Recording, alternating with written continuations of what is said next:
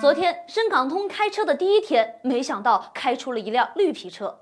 大家懂得的，这个妖精论一出啊，多少人那是背后发凉啊！尤其是这些保险系持股的股票，那都给吓得一哆嗦。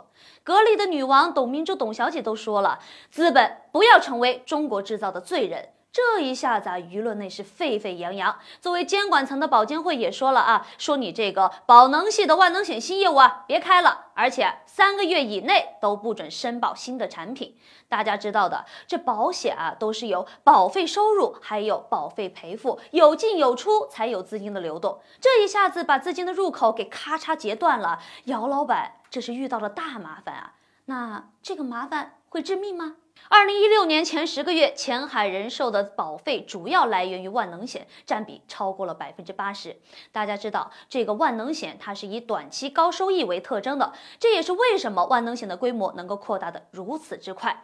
通过万能险这样一笔持续滚动的现金流，再去撬动更多的杠杆资金。大家也就明白了，为什么险资能够在资本市场里面攻城拔寨。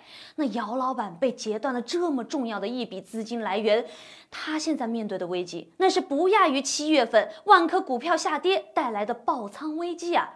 那个时候还有许老板提着一袋子钱来营救，现在又有谁能够救姚老板呢？我跟你们署长是朋友，兄弟太太少。日后必有重谢。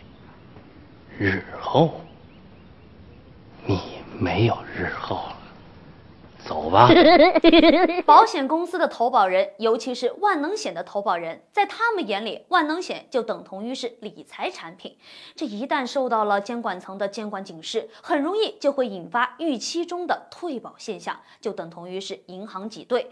那这一下子啊，就很容易会进一步加大保险公司的现金流压力。前海人寿赶紧连夜发通知说，我们现在没有现金流压力，而且我们做了压力测试，这个事件对我们影响不大。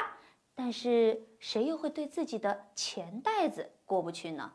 保监会这一次对姚老板出手，也是敲山震虎，给这个行业一个警示。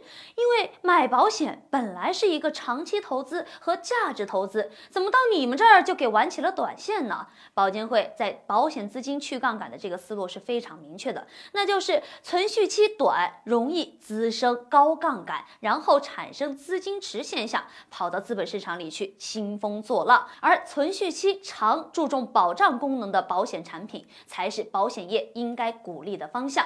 咱们德林社认为，监管层应该完善制度，把嗜血的资本给牢牢地关在笼子里，让实业和资本相濡以沫，才是经济去杠杆下的正道。